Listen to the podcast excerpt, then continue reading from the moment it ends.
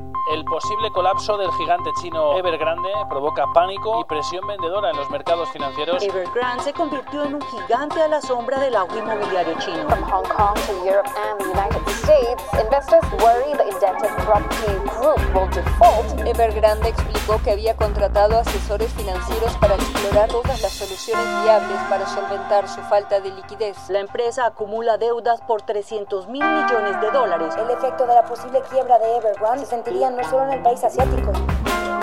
Desde la sala de redacción de La Tercera, esto es Crónica Estéreo. Cada historia tiene un sonido. Soy Francisco Aravena. Bienvenidos.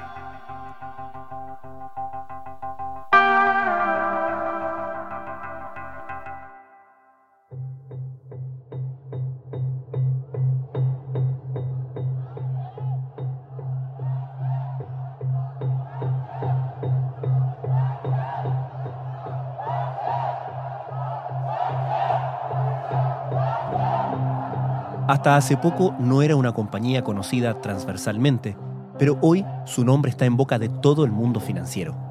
Evergrande, el gigante inmobiliario chino, está hoy en el centro de las pesadillas de los mercados.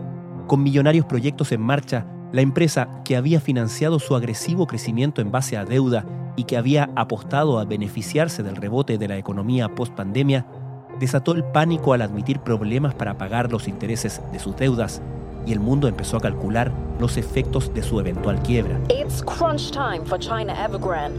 The heavily indebted property developer is scrambling to raise funds as it nears deadlines to pay interest on some of its loans and bonds. It's already expected to miss Afectada el año pasado por las restricciones puestas por Beijing sobre la capacidad de endeudamiento de las compañías inmobiliarias, Evergrande ha visto el valor de sus acciones desplomarse en un 85% en 2021 el impacto de la eventual caída de la empresa sobre el sistema financiero chino ha multiplicado los temores en todo el mundo y ha abierto la puerta a la pregunta sobre una eventual intervención del gobierno chino. There's much at stake. Bond investors are prepared for a hit. Equity investors have lost billions. Loan extensions are likely from the banks. And then there are thousands of the householders and suppliers all owed money. Por otro lado, las consecuencias sobre la economía chilena ya se sienten, con el dólar en alza y el IPSA experimentando ayer su mayor caída en más de dos meses. Ahora, la preocupación está, lógicamente, en el precio del cobre. Expectations are that a financial crisis will be avoided, but there is little to placate investors whose biggest fear is more policy tightening by Beijing and the liquidity squeeze in financial markets that that could bring. La historia la cuenta Francisca Guerrero, periodista de Economía Internacional de Pulso de La Tercera. Es una empresa que nació a fines de los 90, en la segunda parte de la década de los 90, y hoy califica como la segunda mayor desarrolladora del mercado inmobiliario chino. Hay que recordar que el mercado inmobiliario chino es particularmente importante, ha sido uno de los motores del crecimiento económico de China. Actualmente, según los últimos datos, representa el 7% del PIB pero si se consideran también las otras industrias que mueve el mercado inmobiliario, entre ellas, por ejemplo, el de commodities, también se puede considerar que el sector en su conjunto es responsable del 17,2% del PIB de China. Y en esto, por supuesto, Evergrande juega un papel muy importante como su principal desarrollador. Ellos tienen 1.300 proyectos en más de 280 ciudades en todo el país. Según los datos que ellos tienen, serían responsables o beneficiarían a más de 12 millones de propietarios en China. Por lo tanto, dentro de este dinámico sector, Evergrande es uno de los protagonistas. El gigante inmobiliario chino Evergrande alertó este martes del riesgo de entrar en un proceso de insolvencia por culpa de dos de sus filiales, lo que provocó un nuevo desplome de sus acciones e incrementó los temores a que su caída pueda tener consecuencias para el sistema bancario. Y así como es uno de los protagonistas en el sentido positivo, me refiero a, en el dinamismo, en el crecimiento del sector,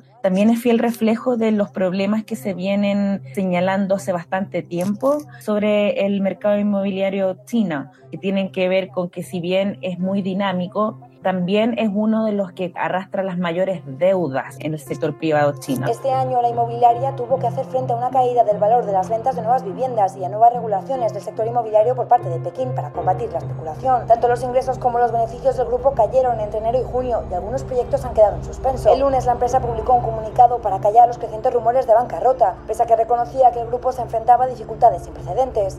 Su apalancamiento es muy profundo y hay mucha de la deuda que no es de la más sana. De hecho, Evergrande es el mayor emisor de bonos basura en Asia, que son estos bonos que los bancos toman pero que no están seguros de que vayan a ser cobrables por el riesgo que atraviesan en el fondo. Entonces, Evergrande ya hace tiempo venía representando como el claro oscuro de este mercado inmobiliario china muy importante para el crecimiento del país, pero también muy importante en cuanto a demanda de metales, por ejemplo, que es ahí donde, donde nos toca también a nosotros en Chile, porque también es muy importante en cobre.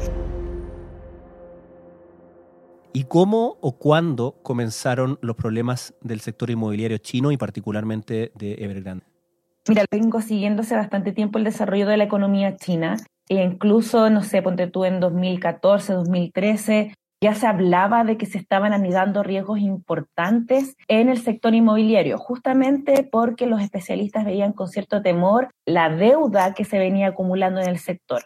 Entonces tú siempre que analizabas China, veías que dentro de los riesgos que se planteaban estaba el tema de, su fuerte endeudamiento, el fuerte endeudamiento del sector privado y en particular del mercado inmobiliario chino que algunos consideraban que incluso estaba sobrecalentado.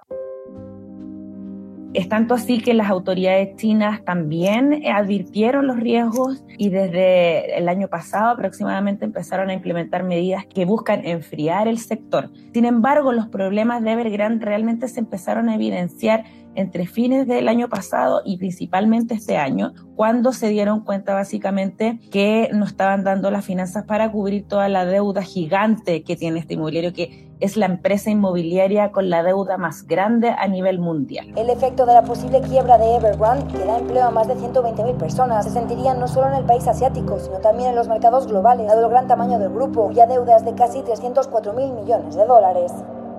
Y es ahí cuando, en el fondo, todos estos temores teóricos que giran en torno al mercado inmobiliario hace muchísimo tiempo, ahora se transforman en un riesgo latente, claro y concreto a través de Evergrande. Francisca, es inevitable pensar en la crisis de la burbuja inmobiliaria del 2008 y la crisis que eso supuso. ¿Existen paralelos con eso? ¿Son mecanismos similares? No es el mismo, la misma estructura de riesgo, por así decirlo, que se han ido en el mercado estadounidense en torno a la crisis subprime. Pero sí comparten algunos riesgos en el sentido de que se le considera a Evergrande, o los temores que hay en torno a Evergrande, tienen que ver con que pueda ser una empresa too big to fail, mm. como se dice, que en español es muy grande para caer.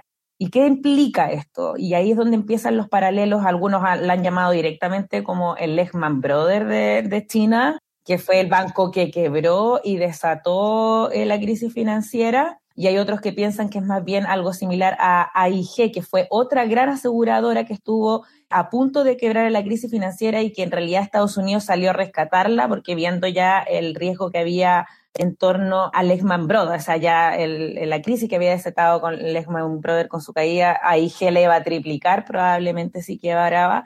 Entonces son esos dos paralelos los que se piensan principalmente por su riesgo sistémico. Lunes negro en los mercados asiáticos ante la posible quiebra del gigante inmobiliario chino Evergrande. La compañía debe pagar esta semana intereses por sus préstamos y los expertos temen que no esté en condiciones de hacerlo. ¿Y esto qué quiere decir? En el fondo, la deuda que tiene por pagar Evergrande, en el caso que entre en default, genera un problema financiero, por una parte, con los bancos a los que ya debe, y en ese sentido son los bancos pequeños que son acreedores de Evergrande los que podrían sentir un golpe más fuerte, bancos locales que son más pequeños. Entonces ahí los problemas de Evergrande se transforman también en problemas de estos pequeños bancos. También va a traer problemas para grandes acreedores, grandes compañías. Sin embargo, especialistas están diciendo que ahí, ahí llaman a la cautela en el fondo en relación a los paralelos, que en el fondo el sistema financiero chino tendría la capacidad de algún ajuste como para que no alcance a arrastrar una eventual caída de Evergrande a estos grandes bancos, que obviamente ahí es cuando se empieza el contagio de, una crisis a propagar mucho más,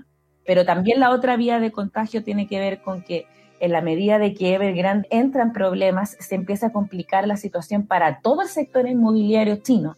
O sea, otras empresas que no están libres de deuda, porque es el sector completo el que está con grandes problemas de deuda, con apalancamiento, ellos también empezarían a encontrar dificultades a la hora de refinanciarse, porque obviamente cuando cae un grande del sector, en el fondo, como todo en los mercados tiene que ver con sentimiento, con las perspectivas, en el fondo ya, bueno, si cae este, ¿qué tanta seguridad van a tener los bancos de prestarle a otras inmobiliarias? Entonces ahí es donde también pueden haber riesgos para todo el sector, que se enfríe todo el sector inmobiliario en un momento en que justamente la economía china ya tuvo como la mayor parte del rebote económico post-pandémico, ahora se empieza a desacelerar de una forma que tiene sentido dentro de una dinámica económica, pero si recibe otro golpe en su sector inmobiliario muy fuerte, por supuesto que esa aceleración se va a sentir mucho más fuerte con un sector inmobiliario en una situación muy compleja y es ahí donde se, se, entienden estos paralelos con la crisis financiera y por eso es que ahora está generando muchísimo ruido en los mercados esta situación. Analistas temen además que un eventual colapso de la compañía contagie al endeudado sector inmobiliario de China, que representa un cuarto de su economía, con afectaciones al sector bancario y los inversores.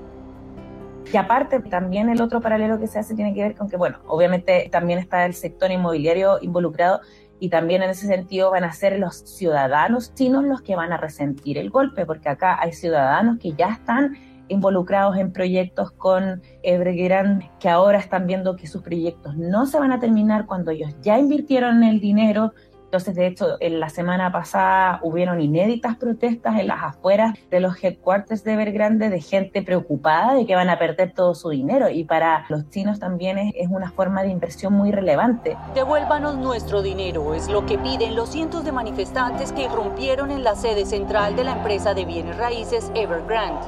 Lo que señalaban especialistas es que el sistema financiero en, en China como para los ciudadanos todavía es muy acotado, por lo tanto, en general los ahorros se invierten en el mercado inmobiliario de los chinos, por lo tanto el golpe por ahí también puede ser muy fuerte. Y es en ese paralelo también donde muchos analistas apuestan a que el gobierno chino va a tener que intervenir. Que ahí es donde viene también de nuevo los paralelos con Estados Unidos, con un gobierno teniendo que hacerse cargo, teniendo que ver eh, algunas posibilidades de rescate de la empresa justamente en este caso para que no se vean afectadas también las familias chinas con la caída de Evergrande. Los manifestantes son parte de una larga lista de acreedores de Evergrande. El agente inmobiliario más endeudado del mundo parece estar al borde de la quiebra. Muchos de los presentes han perdido los ahorros de toda su vida por culpa de la empresa y en algunos casos han pagado por propiedades que tal vez nunca se construyan. Ahora, ¿y qué señales hay respecto de la posibilidad de que el gobierno intervenga y qué herramientas tendría para tratar de evitar este colapso? Hasta ahora el gobierno chino no ha dado señales muy claras, hay solamente trascendidos de prensa que indican que el gobierno chino ya se está asesorando con eh, especialistas que puedan ver efectivamente cuál es la profundidad de la crisis de Evergrande como empresa, de sus finanzas, de quiénes son los acreedores involucrados y también de justamente ver las formas en que podría generarse algún tipo de rescate. Lo que algunos especialistas consideran que es probable es que China se interviene, va a intervenir para procurar que los proyectos inmobiliarios de Evergrande sigan su curso, que es justamente lo que te señalaba en el sentido de procurar que la caída de Evergrande no termine perjudicando a millones y millones de chinos.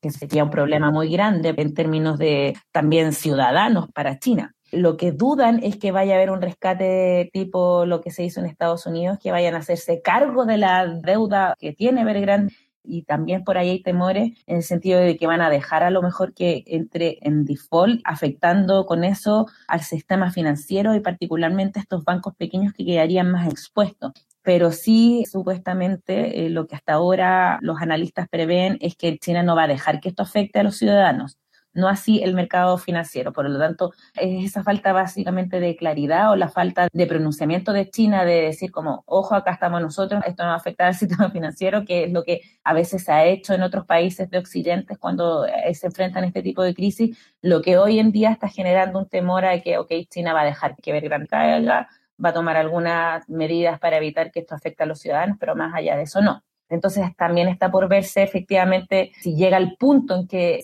esté en, ese límite grande de paga o no paga, qué va a hacer Beijing al respecto. Esas fechas tampoco son tan lejanas. Hoy día ya debería haber pegado una deuda y tiene 24 horas de gracia del grande para hacerse cargo y en la semana vienen otras deudas que tienen que ver más bien con pago de intereses. No todavía una deuda es concreta, pero en el fondo el calendario avanza y Evergrande no parece todavía tener las herramientas como para poder por sí solo sortear los vencimientos de préstamo que se le vienen encima.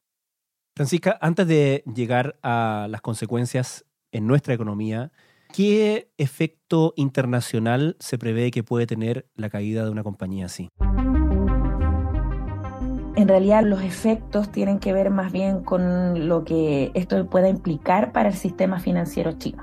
Lo que dicen los expertos es que esta es sin lugar a dudas la mayor prueba que ha enfrentado el sistema financiero chino hasta ahora en relación a la quiebra de una empresa grande. Por lo tanto, en la medida de que esto efectivamente se pudiera acotar, por ejemplo, a consecuencias en bancos más pequeños, y que el efecto contagio en el mercado inmobiliario chino en general se pueda contener y que básicamente la actividad de la economía real de estas empresas siga en pie, eso quiere decir que los proyectos sigan avanzando, el efecto podría ser acotado. Si de lo contrario el contagio empieza a generar una cadena, por ejemplo, de quiebras de otras empresas también, ya sean financieras o del mismo sector, esto ya empieza a ponerse, por así decirlo, color de hormiga, porque obviamente son muchos los grandes inversionistas que tienen intereses en el sector tanto en la empresa como en el sector. Estamos hablando de grandes bancos, que pueden ser Morgan Stanley, Goldman Sachs, pero también otras inversionistas corredoras como BlackRock,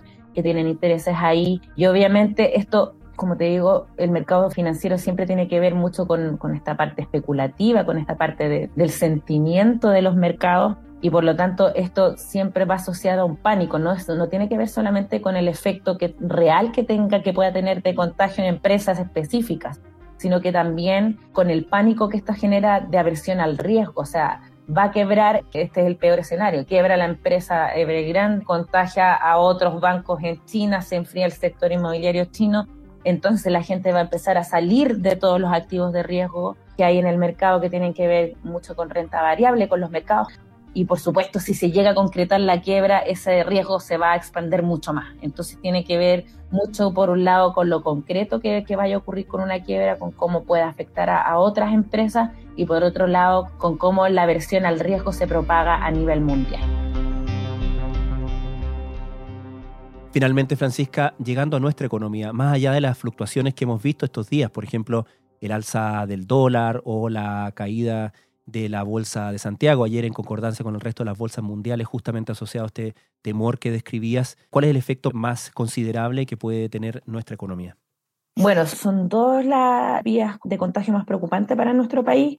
Una tiene que ver absolutamente con el cobre. Como, como explicaba en un comienzo, China es el mayor demandante de cobre en el mundo y el 50% de la demanda de cobre de China está explicada por dos sectores. Uno es el eléctrico y otro es justamente el sector inmobiliario. Por lo tanto, la caída de Evergrande o el empeoramiento básicamente de su situación, el que no pueda, no se llegue a un lugar de claridad respecto a lo que pasa con su deuda, va a generar mucha incertidumbre en torno al sector inmobiliario chino en general y eso inmediatamente conduce a la caída del cobre, porque hay riesgo con su mayor demandante. El cobre todavía tiene cierta fortaleza el precio porque por el lado de la oferta no ha crecido, básicamente, lo que impediría que cayera muy profundamente en un primer escenario. O sea, algunos creen que va a estar en torno al 4 dólares la libra, pero mientras esté Evergrande generando este ruido, dudan que pueda alcanzar, por ejemplo, las 4,3 libras que tenía el precio del cobre hace solo semanas. Entonces, esa es la primera vía de contagio para Chile. Lo otro tiene que ver con el dólar. Obviamente, cuando hay aversión al riesgo en general, los inversionistas mueven su dinero hacia activos que dan más seguridad y entre esos está el dólar, por lo tanto, eh, deberíamos ver un fortalecimiento del dólar. Ayer mismo se veía ya un movimiento en el dólar. Hay un indicador que se llama dólar index, que compara el dólar con una canasta de divisas y ya había escalado desde 92,5 ponte tú a 93,8 puntos, que ese es un indicador que te muestra muy claramente cómo está el dólar en general en el mundo. Y obviamente eso tiene un correlato en nuestra moneda y ya hemos visto que en la primera jornada de la semana el dólar subió 3,7 pesos hasta 788 pesos, lo que ya muestra en el fondo que esa versión al riesgo que tiene una demostración gráfica en cómo se mueve el dólar ya tiene consecuencias acá en nuestro país. Esta situación podría conllevar muchísimos otros problemas. No todas las inmobiliarias chinas gozan de solidez. Y por supuesto, en la bolsa, la renta variable, es imposible que se desacople de una tendencia a la venta tan fuerte como por ejemplo la que se vio este lunes, que abarcaba desde la bolsa de Hong Kong, pasando para las europeas, llegando a Wall Street. Obviamente en esa dinámica Lipsa también cae y si esa tendencia se fortalece por una situación que empeora en Evergrande, también lo vamos a ver acá en las bolsas locales. Esto podría hacer tambalearse al sistema financiero chino, de ahí que algunos cuenten con un rescate estatal de Evergrande, también para evitar tumultos sociales. El Banco Central chino ya ha puesto a disposición 14 mil millones de euros para el pago de los intereses pendientes. Francisca Guerrero, muchas gracias. Gracias a ti, Francisco.